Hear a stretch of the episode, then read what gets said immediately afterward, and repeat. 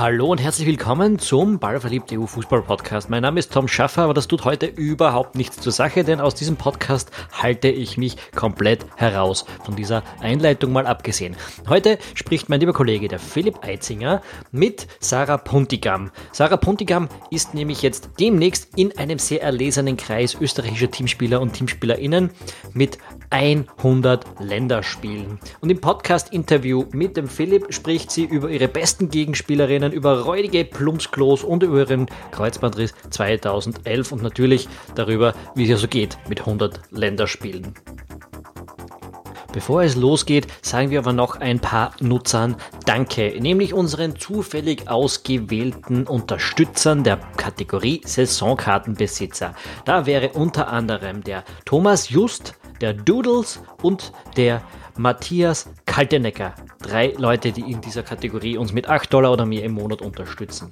Und dann natürlich, wie immer, unserem Ultra-Unterstützer, der uns mit über 15 Dollar im Monat unterstützt. Das ist der Chris. Vielen, vielen Dank. Ohne euch wäre Ballverliebt in dieser Form nicht möglich. Und das bringt mich jetzt auch gleich zu dir, lieber Zuhörer. Wenn du das erste Mal dabei bist, dann vergiss, was ich jetzt die nächsten 20 Sekunden sage. Aber wenn du uns öfters hörst und uns öfters hören willst, dann geh jetzt auf patreon.com slash ballverliebt oder einfach auch auf ballverliebt.eu, da findest du auch alle Informationen. Und unterstütz uns doch mit einem Bier im Monat.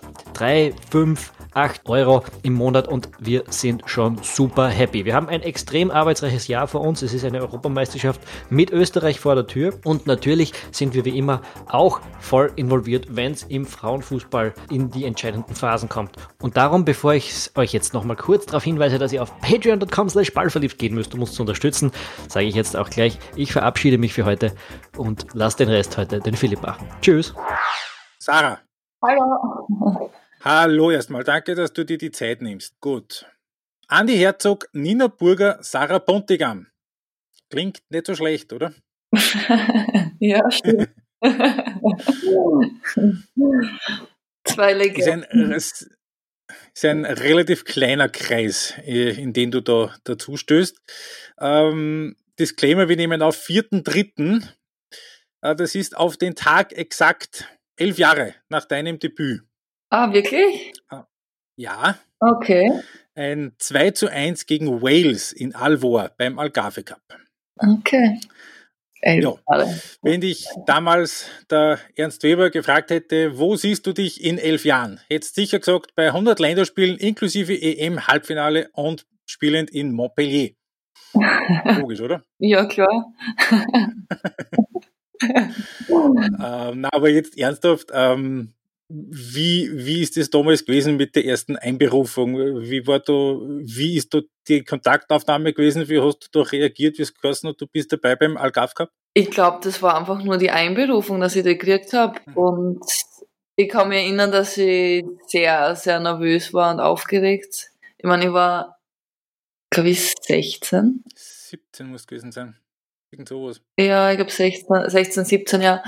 Mhm. Und mhm da war ich schon ja einfach sehr aufgeregt und dann kommt man da dazu und dann für mich war das dann eben Sonja Spieler, Nina Eigner, so die, mhm. die großen Spielerinnen und die Erfahrenen, da war das dann schon ein, großer Respekt noch da. Mhm. Ich kann mich eben noch erinnern, ich glaube, ich habe dann bei dem Algarve Cup, glaube ich, mein erstes Tor gemacht. Das werden wir gleich herausfinden. Ah, aber das war ein Jahr später dann. Na, aber auf jeden Fall, das war schon unbeschreiblich, wenn man so jung beim A-Nationalteam dabei sein darf und die Erfahrung da sammeln darf mhm. und lernen darf von den älteren Spielerinnen. Ähm, bevor wir jetzt mit dem, mit, mit dem Interview selbst weitermachen, ganz kurzer Wordrap. In den elf Jahren seither auf Nationalteam und auf Clubebene. Beste Gegenspielerin? Ähm, Pernil Harder. Unangenehmste Gegenspielerin? Hm. Svenja Huth vielleicht? Weil? So, ja, so quirlig und ja. ja. Hm. Dein bestes Spiel? Puh. äh, schwer zu sagen. Ich meine, die EM war schon sehr sehr erfolgreich und sehr positiv. Ich würde jetzt, jetzt gar nicht das Spiel nehmen, vielleicht einfach die gesamte EM. Mhm. Ähm, wenn ich nach dem besten Spiel frage, muss ich auch fragen nach dem schwächsten Spiel. Oder blendet man sowas aus? Es gab meiner Meinung nach viele schlechte Spiele. Obwohl mir immer gesagt wird, dass ich extrem konstant spiele mhm. immer. Ich kann mich tatsächlich nur an ein Spiel erinnern, wo ich mir wirklich dachte, oh, heute bist völlig daneben. Das, das war? war? Ungarn in St. Pölten. Das äh, 4-3. Ungarn in St. Pölten wo es 3-0 geführt habt nach einer ah, Viertelstunde. Dann okay, okay, ja. Kann hat es völlig zusammengebrochen, auf einmal 3-3. Ja, ja. Da, habe da, da habe da hab ich das Gefühl gehabt, dir fehlt ein bisschen, so ein bisschen der Halt im Mittelfeld. Okay. Weil du hast, vorher hast immer mit der Wiki gespielt, ja. im Zentrum, mhm. die war dann hinten. Ähm, aber ist ja dann noch gut gegangen. Okay, ich kann mich äh, nicht so genau erinnern. Ich kann mich erinnern jetzt, was du sagst, dass wir geführt haben und das dann na, da kann ich mich erinnern, ja. Aber jetzt so an Spielverlauf oder an mein persönliches Spiel, das habe ich nicht mehr so genau in Erinnerung. Das tollste Stadion, in dem du gespielt hast? Schwierig. Dann sagen wir weiter. Das grindigste Stadion oder der grindigste Sportplatz.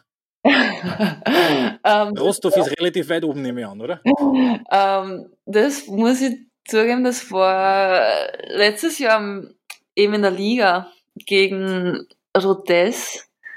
Mhm. Ähm, ich weiß nicht, das war das war echt abgefuckt. Inwiefern? ja, na, es war einfach, wenn es nicht einmal ein normales Klo, also es war, was ist was Klassisches französisches Plumpsklo. Genau, ja. Ah, ja. Und einfach sehr alt, die Kabinen äh, alt, klein und ja, ich denke. Nicht sympathisch. ja. Ähm, welches Kriterium hast du eigentlich bei deinen Rückennummern? Du hast gespielt mit der Nummer 13 in Gnas bei Luft und in Kriens, 18 hast du gehabt in Freiburg, 27 jetzt in Montpellier, 17 im Nationalteam. Gibt es irgendwie eine Logik dahinter oder nimmst du einfach, was frei ist? Ähm, ja, 13 war eigentlich immer so meine Lieblingsnummer, einfach weil ich am 13. Oktober geboren bin und dann war 13 eigentlich immer so, ja, ähm, Nummer, die ich gern gehabt habe und auch weil sie nicht so beliebt war. 13. Mhm. Ich habe das eigentlich immer cool gefunden. Ich habe immer cool gefunden, dass ich am Freitag den 13. Geburtstag habe ab und zu. Also, und bei, mir, bei mir war es Donnerstag, der 13. ist wesentlich weniger cool irgendwie. ja. Und dann 17, ich weiß nicht, ich als sieben einfach immer cool gefunden, so als Nummer. Und dann, ja, 17, das hat, ich weiß gar nicht mehr, wie sie das ergeben hat, aber ich habe die Nummer einfach cool gefunden. Mhm. Und dann, als ich zu Montpellier bin, war 17 eben nicht frei. Und mhm. dann ist es 27 geworden, auch vor allem, weil viele Freunde von mir auch 27 am Lauder hat, 27. Mhm. Ähm, Zadi hat 27, Yati mhm. hat 27. Ja, genau.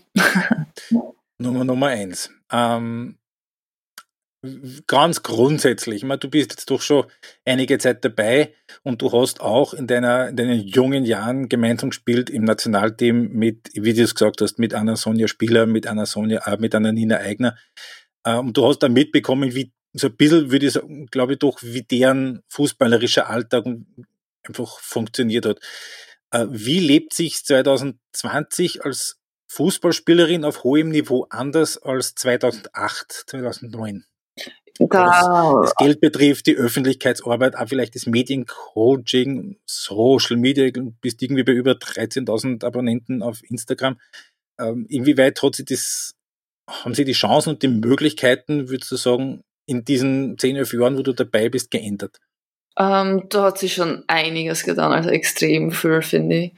Aber wenn ich es jetzt einfach nur vom Nationalteam hernehme, von den Bedingungen, von ähm, ja, einfach die Möglichkeiten, die am geboten wären. Oder bei mir jetzt in Montpellier, das ist schon sehr, sehr, sehr professionell.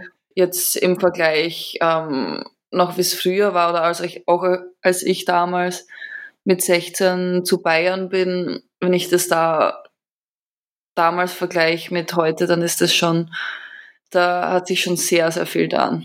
deshalb finde ich es auch wirklich größten Respekt vor den Spielerinnen, die damals ähm, so lang auf so hohem Niveau gespielt haben, für im Prinzip gar nichts. Also jetzt finanziell ist da nicht mhm. wirklich was zurückgekommen. Dann haben sie noch gearbeitet, 40 Stunden sind dann ins Training und das ist schon, ähm, ich habe es eh auch eine Zeit lang ähm, in Freiburg gemacht, als ich meine Ausbildung gemacht habe, dass ich mhm. gearbeitet habe ähm, und mit dem Training, also zwischen den Trainings gearbeitet habe und das war dann schon auch sehr, also man gewöhnt sich an alles, aber es war schon auch sehr anspruchsvoll zeitweise und für den Körper jetzt sicher auch nicht das Beste, um zu regenerieren und sich fürs nächste Spiel vorzubereiten. Wobei ich aber sagen muss, dass es ähm, vom Kopf her ähm, schon auch cool ist, was anderes zu machen. Also dass man sich jetzt nicht nur so auf den Fußball versteift. Das ist cool, wenn es gut läuft, aber wenn es jetzt mal negativ läuft oder nicht mal so nicht so gut läuft und dann hat man nur Fußball und nur Freunde, die auch Fußball spielen und Fußball einfach sehr präsent ist, dann tut es schon auch mal gut, mal woanders zu sein und mit Leuten zu reden, die gar nichts mit Fußball am Hut haben. Hm. Ja. Wahrscheinlich fällt es auch, oder anders formuliert, fällt es auch womöglich ein bisschen leichter, da einen gewissen Abstand zu bekommen, ähm, einfach im Frauenfußball? Weil, ähm, weil einfach ja. doch die mediale Aufmerksamkeit nicht so da ist? Ja, ich denke schon. Ich denke schon.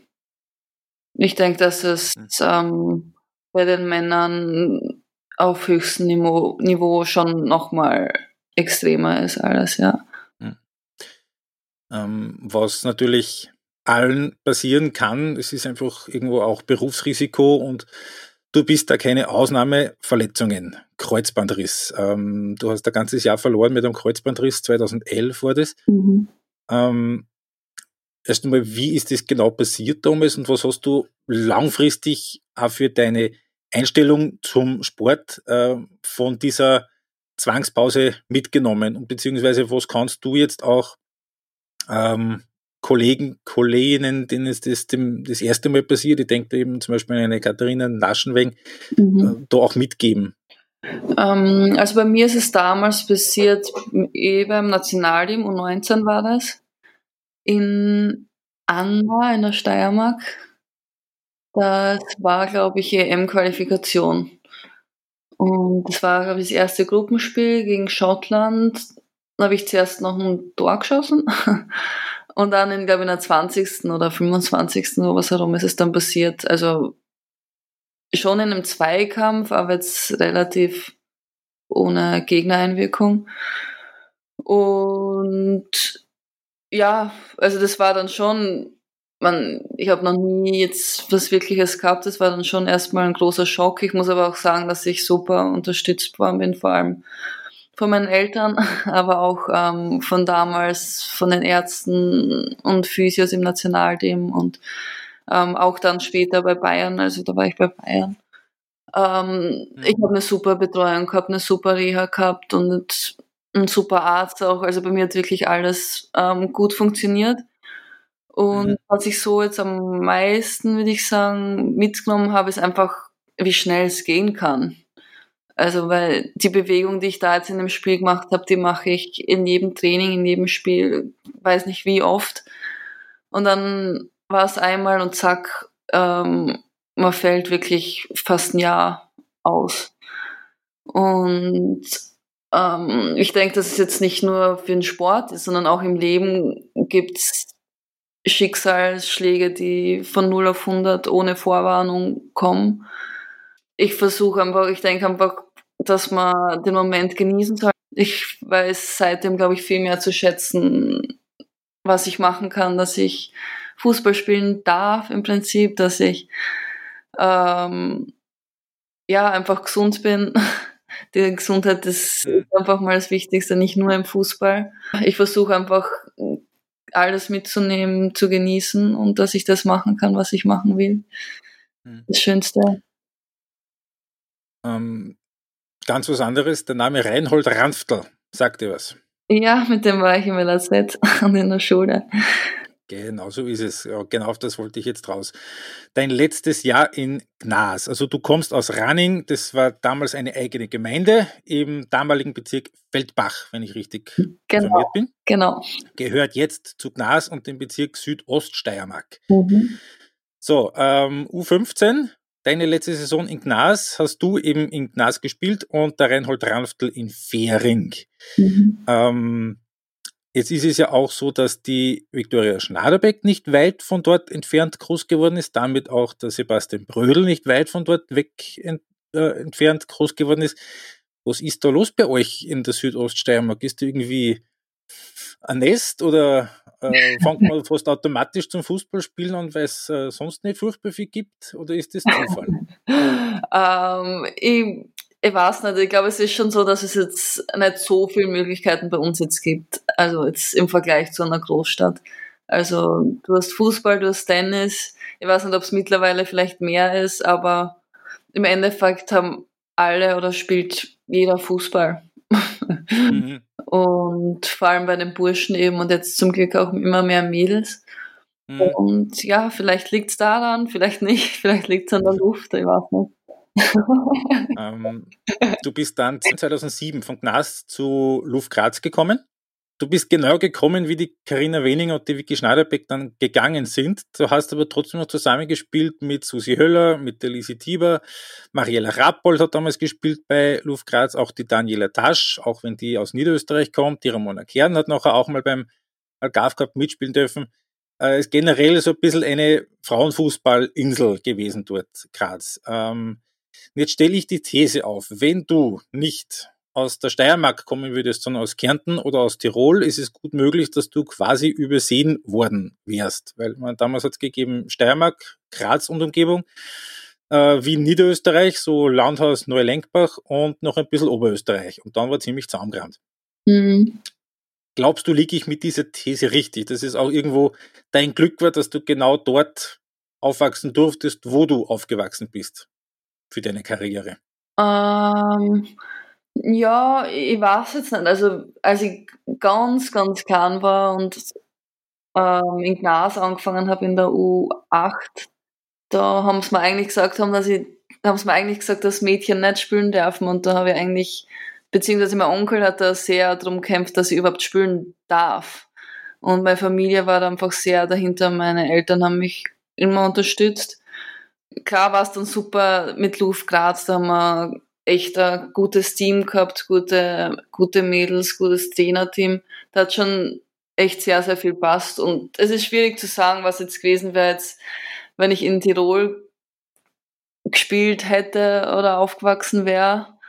Aber ich glaube, ich wusste relativ früh, was ich will und habe viel dafür gemacht auch. Und auch die Unterstützung vor allem von, meiner, von meinen Eltern. Tatsächlich ist es jetzt so, dass bis aufs Burgenland aus allen Bundesländern Spielerinnen zumindest im erweiterten Kreis sind.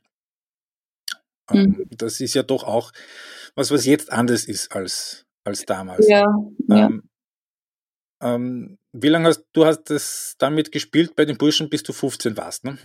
14, ja, 14 genau. warst.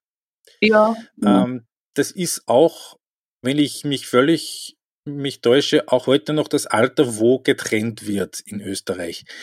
Wie, wie siehst du das? Sollten junge Mädchen länger bei den Burschen spielen? So zum Beispiel, wie das in, in den Niederlanden der, der Fall ist, wo man ja dann, habe ich zumindest schon den Eindruck, doch merkt, dass da ein Vorteil da ist, ein, ein Plus da ist an, an Tempohärte, an Auffassungsgabe, dadurch, dass sie einfach doch äh, mit den Jungs zusammenspielen, bis sie 17 sind, zum, zum Teil. Ja. Ja, also ich persönlich bin froh, dass ich mit dem Burschen gespielt habe und ähm, eben man lernt da, sich durchzusetzen und es ist einfach ähm, vom Niveau her war es damals einfach gut für, also es hat für mich einfach super passt. Aber ich denke, wenn es jetzt ähm, gute Mädelsmannschaften gibt und das Niveau da auch angemessen ist und es passt, dann ähm, kann das genauso gut sein. Also für mich persönlich war es damals, glaube ich, der richtige Weg, einfach auch, weil es keine anderen Möglichkeiten gab. Und es ist sicher kein Nachteil, wenn heute auch noch die Mädels so lang wie möglich bei den Burschen spielen, das glaube ich schon. Ähm, aber wenn es jetzt Mädelsmannschaften gibt, wo es super passt, dann kann ich, ja, ich denke, dass, es, dass man das nicht so verallgemeinern kann. Hm. Ähm, du warst ja jetzt im Winter mal im LAZ in Gnas, hast du selber ein Training abgehalten, habe hab ich gelesen. Genau. Ähm, was, was, was gibt man den Kids da mit? Also was, was müssen die, die Jungen, vor allem natürlich auch die jungen Mädels heute mitbringen, die den Traum von der Fußballkarriere leben wollen? wo ist da der Knackpunkt am, am Übergang von, von ich spiele bei den Junioren bei der U11, U13, U15, bis ich spiele in der Bundesliga, ich gehe ins nationale Zentrum, es wird ernst. Ja, ja, ich glaube, als erstes braucht man, muss man einfach, glaube ich, Spaß dran haben. Also es bringt jetzt nichts, wenn jetzt die Eltern das wollen und man selber jetzt nicht dahinter ist. Ich meine, bei mir war es immer so, dass ich wollte und meine Eltern gefragt habe und das kann ich das, kann ich das machen. Und zum anderen gibt's heute ja eh schon super Möglichkeiten auch für, für die Mädels eben mit dem Nationalen Zentrum in St. Pölten und auch mit der Akademie jetzt ähm, in Graz und da sind schon viele Möglichkeiten und ähm, ich denke, wenn man das jetzt wirklich will und sich da dahinter, also da, da wirklich auch, ja, sich aufopfert, das zu machen, dann ähm, kann man da schon einen guten Weg auch einschlagen in Österreich. Ähm, jetzt äh, ist äh, die Installation des Nationalen Zentrums für dich äh, zu spät gekommen. Aber du hast auch im Nationalteam natürlich viel mit Spielerinnen zu tun und spielst mit mittlerweile doch einer Vielzahl von Spielerinnen zusammen im Nationalteam, die mhm. durchs nationale Zentrum gegangen sind. Ähm, wie würdest du da den, den Unterschied festmachen zwischen eben den Spielerinnen wie, wie dir, äh, die, die das nationale Zentrum nicht gemacht haben und den Jungen angefangen, glaube ich, mit Niki Biller war, glaube ich, die, die erste, die da reingekommen ist, mhm. im Nationalzentrum war. Merkt man da schon signifikant einen Unterschied, oder? Ähm, die sind schon alle super ausgebildet, also die sind technisch super ausgebildet, die haben da, ähm, glaube ich, eine super Betreuung. Ich war selber leider noch nie dort, aber ich sehe Bilder oder ich eben von den Erzählungen. Ähm, ich glaube, es ist schon super für Mädels, dass sie die Möglichkeit haben, wirklich täglich auf sehr, sehr hohem Niveau zu trainieren und mit dem Besten zu trainieren und ähm, ja, das mit der Schule verbinden können und super Möglichkeiten haben. Und man merkt es schon, dass die eben, wie ich gesagt habe, dass die sehr, sehr gut ausgebildet waren. Ich weiß nicht, ob ich damals in dem Alter war, ich wahrscheinlich noch nicht so weit. Das erste Mal, dass, dass ihr im Nationalteam zumindest geschnuppert habt an einer Teilnahme an der Europameisterschaft, das war ähm, in der Qualifikation für die Europameisterschaft 2013. Da habt ihr damals äh, Tschechien hinter euch gelassen in einem Nervenspiel, war das damals in Prag. Ja, so brütend heiß. Ja, genau. Also brütend heiß, ich war dabei. Tschechien war erste Halbzeit 40 Minuten lang die klar bessere Mannschaft, hat Pfosten getroffen. 40. Äh, Minute kann ich mich erinnern, dann Handspiel an der, auf der Linie 11 Meter. Du trittst an und triffst. Ähm, und ihr habt dann auch Dänemark geschlagen daheim. Mhm. 3 zu 1 und seid dann aber hängen geblieben in Russland. Ja. Im Playoff. 0 zu 2 daheim, obwohl ihr nicht das schlechtere Team wart und dann 1-1 auswärts. Das 1-1 auswärts war ein Freistoß von dir. Ähm, jetzt im Nachhinein betrachtet, also es sind jetzt ein paar Jahre ins, ins Land gegangen seither, seit 2012, 2013, wäre die EM in Schweden damals für euch zu früh gekommen? Ich weiß nicht ich glaube, uns war damals gar nicht bewusst, wie knapp wir eigentlich gescheitert ähm, mhm. sind. Ich meine, wir haben eben seit 2011 schon eine extreme Entwicklung gemacht und wir waren da einfach alle noch so jung und wir haben uns so gefreut, dass wir gegen Dänemark gewonnen haben und da war, haben wir eigentlich gar nicht von der EM so geredet, dass das irgendwie realistisch sein konnte für uns damals. Wahrscheinlich war es zu früh, aber ich denke, wenn wir, selbst wenn wir es geschafft hätten und dort gewesen wären, hätten wir sehr, sehr viel an Erfahrung mitnehmen können. Russland hat damals die Gruppe bekommen mit Frankreich, England und Boah. Schlag mich tot. Okay, ja. schon, ähm, schon Weltklasse-Teams dann, ja. Spanien. Spanien, wirklich. Alle in der Gruppe, Spanien, England, Frankreich. Wow. Sie sind noch, sie sind Dritter geworden, doch, natürlich. Äh, sie sind Dritter geworden in der Gruppe und sind dann rausgeflogen mit Losentscheid gegenüber Dänemark. Losentscheid? Okay. Ja, die haben damals drei Gruppen gehabt, zwölf Teams. Das heißt, die ah, zwei besten Gruppendritten sind nur weitergekommen und Russland und Dänemark waren gleich auf. Und da haben sie dann einen Losentscheid gehabt. Okay. okay. Ja. Wilde Zeiten waren das damals. Ähm, mhm. Vier Jahre später wart ihr dabei und ihr wart nicht nur dabei. Ähm, ist natürlich, äh, wir haben es eh vorher schon angesprochen, äh, das Karriere-Highlight irgendwo, Europameisterschafts-Halbfinale, auch mit der Art und Weise, wie ihr dort durchs Turnier gegangen seid.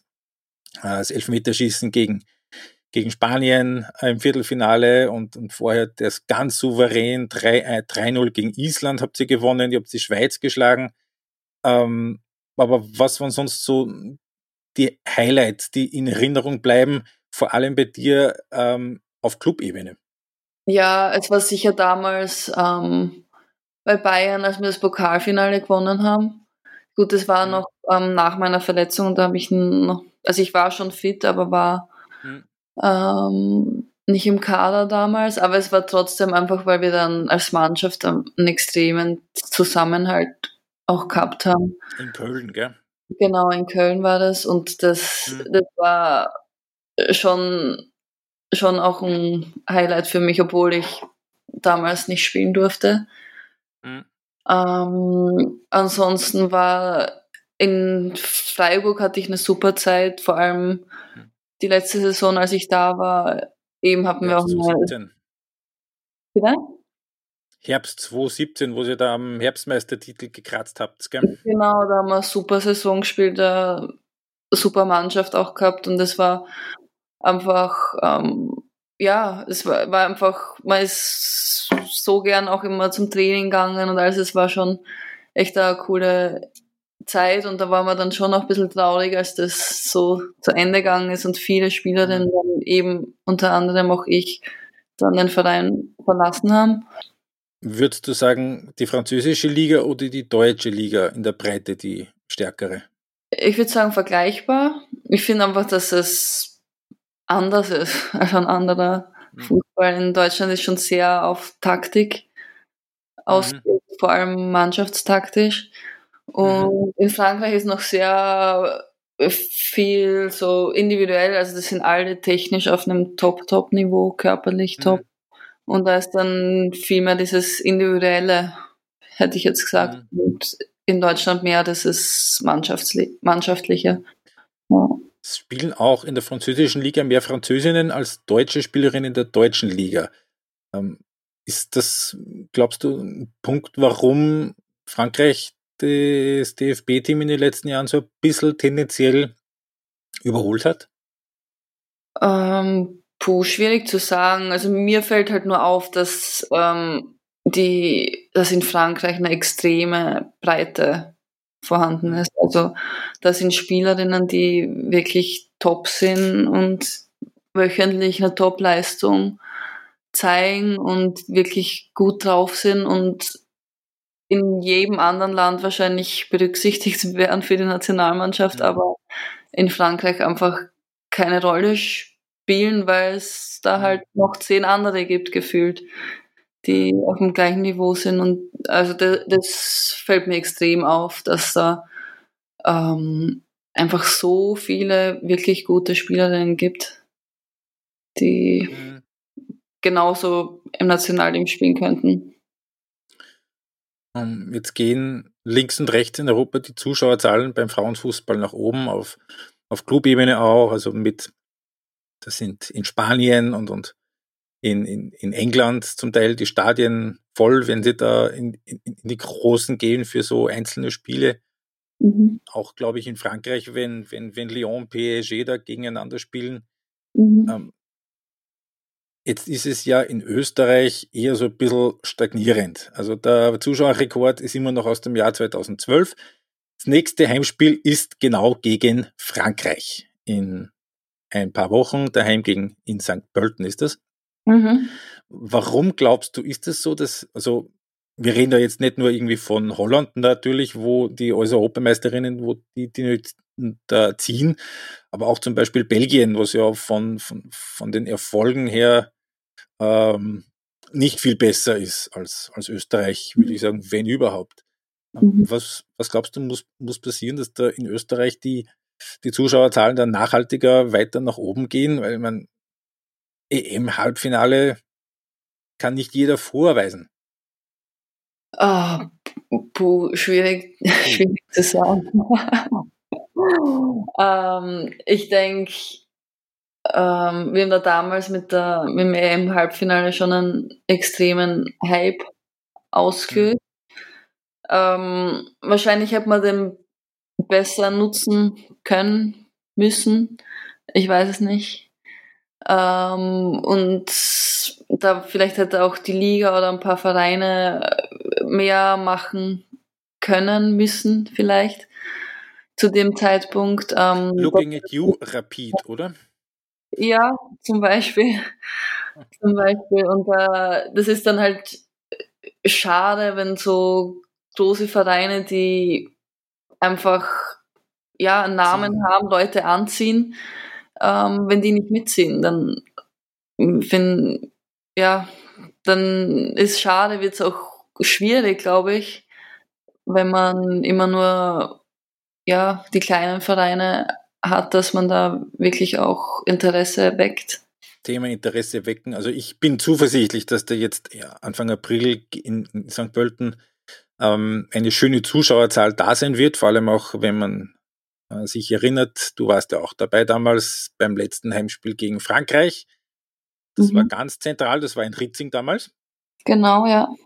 500 Leute im burgenländischen Nirgendwo. No, not knocking you, liebe Burgenländer, aber man, man fährt halt eine Stunde, bis, mir wieder neisteht, das hilft nichts. Ähm, das letzte Länderspiel in der Steiermark war 2011. Ja. Würdest du wieder mal gerne daheim spielen? Ja, sicher.